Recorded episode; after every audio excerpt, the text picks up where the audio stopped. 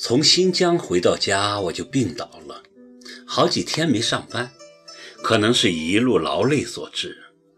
耿墨池头两天一直在陪我，后来说他的一个什么亲戚从国外过来看他了，他得去接待，此后就再也没见到他。电话倒是打过来两个，却也只说了几句话就匆匆收线。我并没想太多。太疲劳了，想好好休息。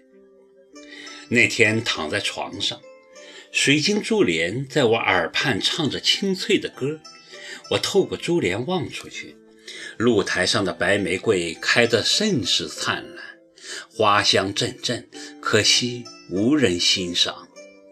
露台下面就是湖水，确切地说是个池塘，可我仍坚持叫它湖。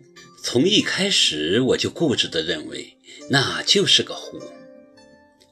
秋意越来越浓了，那些水草都已泛黄，在风中忧郁地翻飞。湖面也落满黄叶，湖对面的在水一方已好几天没亮过灯了，更听不到熟悉的钢琴声。它的露台显然也是好几天没人打扫，上面铺满厚厚一层黄叶。他去哪儿了呢？我忽然很想他，要小四过去看看他回来没有。小四一天跑了好几趟，每次回来都冲我摇头。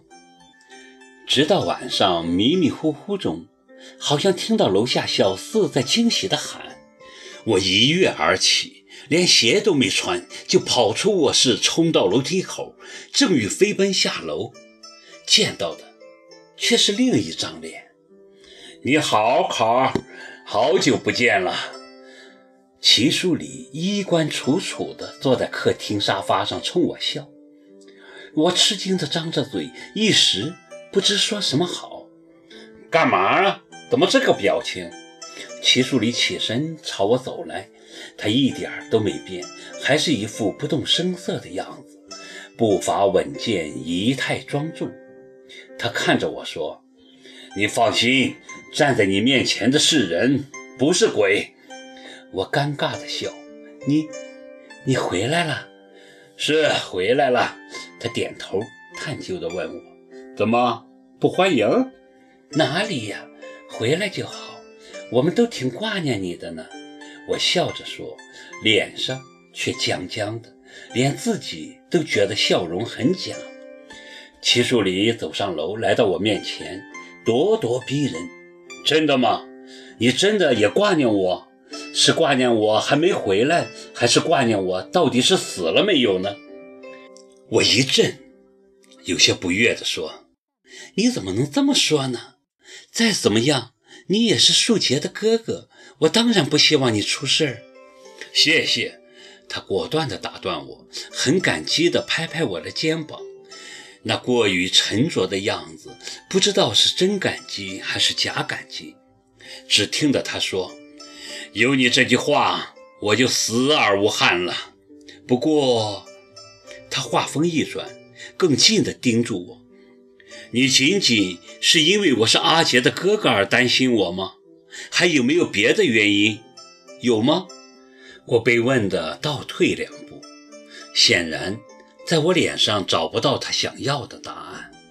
他目光刀子似的一闪，忽然大笑起来，笑声在寂静的房子里回旋，让人感觉毛骨悚然。我不敢直视他，退到墙边，强迫自己镇定下来。我靠在墙上。用尽可能亲切的声音跟他说：“你在美国出事了吗？